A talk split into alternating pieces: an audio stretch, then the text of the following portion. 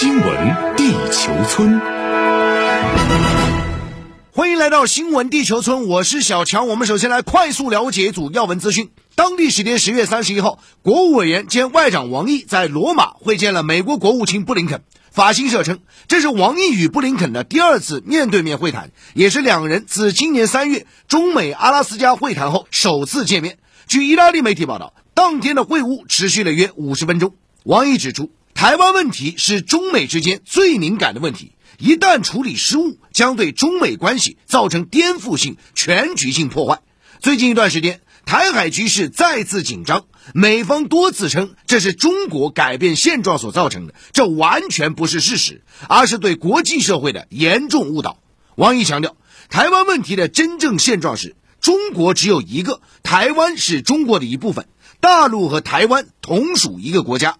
当前台海局势的症结，就是因为台湾当局屡屡试图突破一中框架。而美方对台独势力的纵容支持也难辞其咎。我们要求美方奉行真正的一中政策，而不是假的一中政策；要求美方履行对中方所做的承诺，而不是背信弃义；要求美方把一中政策真正落到行动上，而不是说一套做一套。布林肯重申，美方将继续坚持一个中国政策。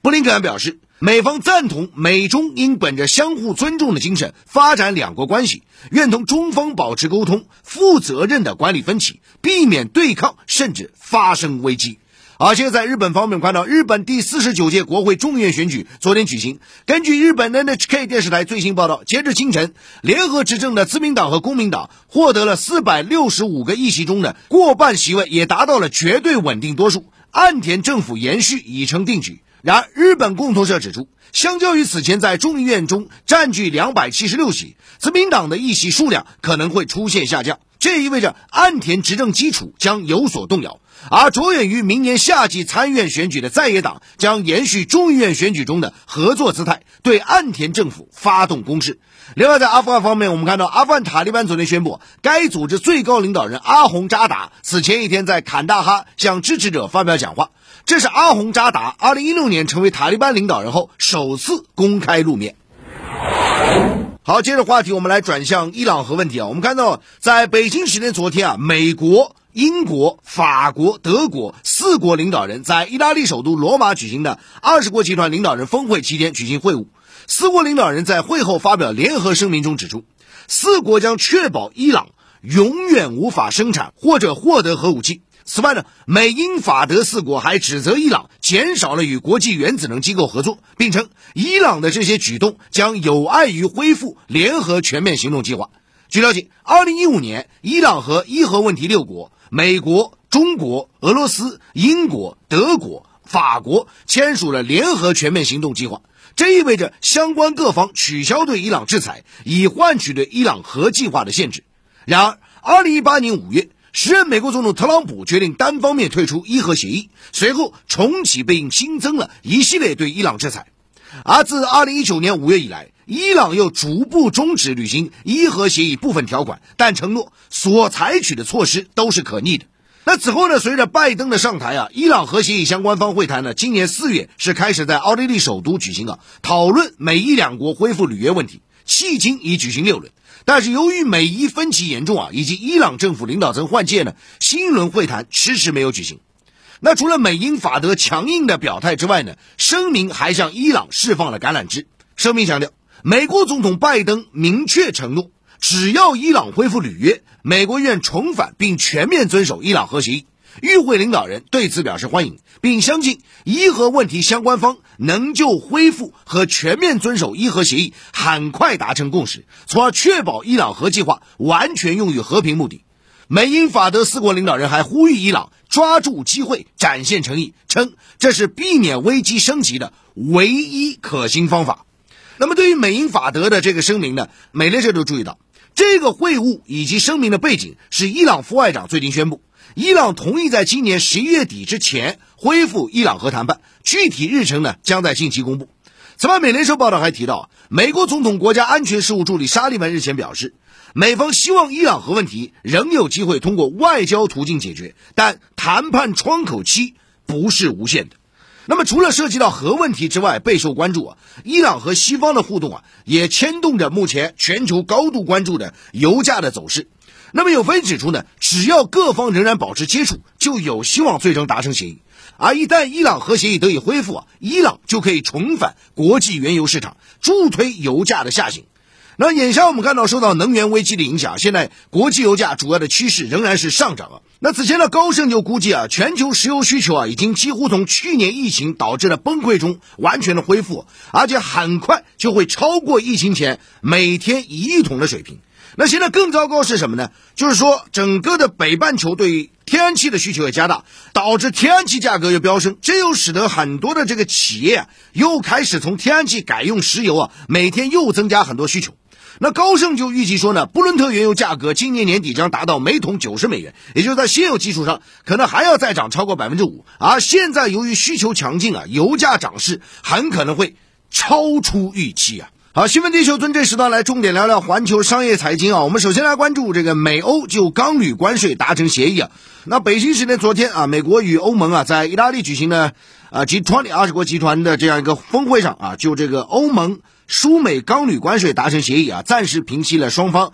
持续三年的相关贸易争端。那么外界分析呢过去一年啊，美国的下游行业制造商的钢铁成本上涨了两倍多啊，这导致汽车。家用电器等等的产品啊，价格不断的上涨，因为成本加大了。那么这个协议呢，呃，有助于缓解供应链的压力啊，降低生产成本，尤其是对美方而言，因为我们看到，呃，美国钢铁在过去一年当中的价格涨了很多很多。你从股价方面，你也可以看到啊，在美钢的这个整个的价格走势非常清晰啊。那么美国目前它的产量是满足不了它的这样一个需求，因为拜登不断的要推出基建的计划，大量的需要钢材啊。那么当天我们看到，在参加二十国集团领导人峰会期间呢，啊，美国商务部长雷蒙多啊宣布了这个刚刚我提到的这个协议的消息。他说呢，根据美欧双方达成协议啊，美方将继续对欧盟钢铝产品征收关税，但是啊，将允许一定数量的欧盟钢铝产品免关税进入美国市场。欧盟呢则同意放弃提高报复性关税的税率。那么美方的商务部长也指出呢，这个协议将有助于供应链缓解啊，降低这个美国企业的生产成本。与此同时，我们还看到美方并没有公布啊欧盟输美钢铝产品的免税配额，就是到底多少免税，还没有说啊。但是强调呢，这个协议规定，从欧盟进入美国的钢材必须完全在欧盟境内生产。那么多家媒体援引消息人士话报道，按照新的协议啊，欧盟国家每年可以向美国免税出口大约三百多万吨的钢材。对此呢，欧盟方面相关人士也是纷纷表示说呢，欧盟跟美国同意暂停关税争端，约定就钢铝有关贸易啊展开其他合作。另外还有消息说呢，欧盟委员会主席冯德莱恩和美国总统拜登啊，呃，非常有可能在今天正式的宣布相关的这个协议啊，因为这个协议呢，在昨天是由美国的商务部长雷蒙多表示啊。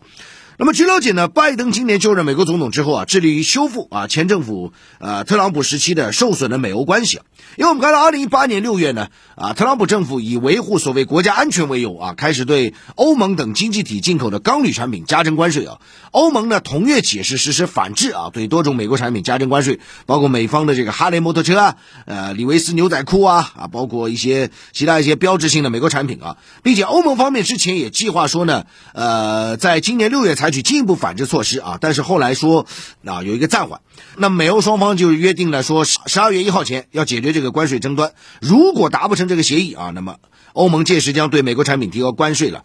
那有分析说呢，对于美欧来讲啊。这次的最新的协议也达成是必须的啊，毕竟双方都有关税上成本的损失，而且对于美欧双方来讲呢，这份协议的达成是继飞机补贴争端休战后美欧合作的又一小步。因为之前呢，啊，关于这个波音和空客，大家各说各补贴啊，欧盟说美国补贴波音了，美国说欧盟补贴空壳了，等等啊。那么现在呢，对于钢铝关税协议的落定啊，这个路透社的评论说呢，这个协议啊，消除了美欧盟友之间啊一个大的摩擦点啊，双方呢接下去可能会专注于啊全面的贸易协定的谈判哦。好，这是关于美欧之间贸易格局以及钢铝关税的这样一个最新的一个状态啊，我们将啊密切的一个关注，因为其实你可以看到整个协议的大背景啊，稍微展开两句啊，你可以看到。这背后啊，钢和铝啊，这个价格的一个大幅度的飙升，也是倒逼了整个双方啊啊，尤其是美国方面，围绕着相关的大宗商品去达成一个贸易的协议，来减少美国企业的一个进口成本啊。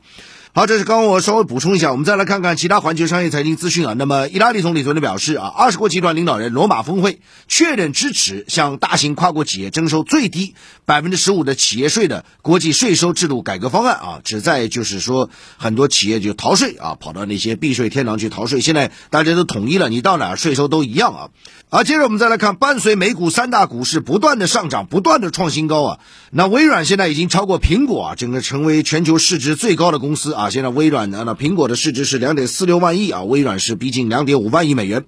好，接着我们再来看这个 Facebook 脸书公司啊，呃，Facebook 脸书啊日前宣布改名为 Meta 啊，那么以专注于构建元宇宙啊。据了解呢，元宇宙实际上是一个虚拟世界里的啊一个超级互动的模式。那么对此呢，也现在也不能叫脸书公司了，只能叫 Meta 公司的这 CEO 扎克伯格宣布，最近就这个改名啊，就接受一个专访，他就表示呢。他认为有些人说啊，这个他改这个公司的名字是因为啊，Facebook 脸书啊受到了很多反对，受到了很多质疑，受到了很多举报。他说这个想法是不靠谱的。不过呢，扎克伯格最新的这个说法是受到广泛质疑啊，因为现在专业人士包括华尔街就讲得很清楚了，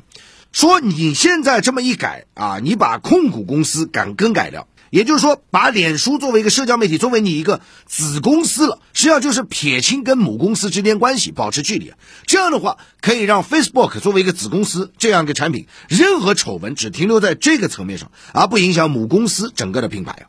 那么据了解呢，最近几周啊，这个脸书公司啊，它出现了很多的举报爆料。那么这个涉涉及很多，有的说它利用流量来操控民意，有的说它这对于负面信息处理不当，还有的说啊，扎克伯格呃以及他的夫人涉及到这个歧视、什么性侵等等啊，反正猛料非常多啊。所以呢，最近这段时间，脸书公司不仅是面临着监管、面临着举报，还面临着创始人啊夫妇的这样一个丑闻啊。所以目前这个状态，扎克伯格改名字这个动作啊，虽然很多人。把它赋予了啊，是什么科技的创新啊、突围啊，包括资本市场关于元宇宙的概念，最近炒得非常厉害。但是啊，究竟什么是元宇宙？其实一些美国的科技大佬对于扎克伯格这样一个改名的动作是不屑一顾啊。好，以上就这是呢新闻地球村有关环球商业财经的全部内容。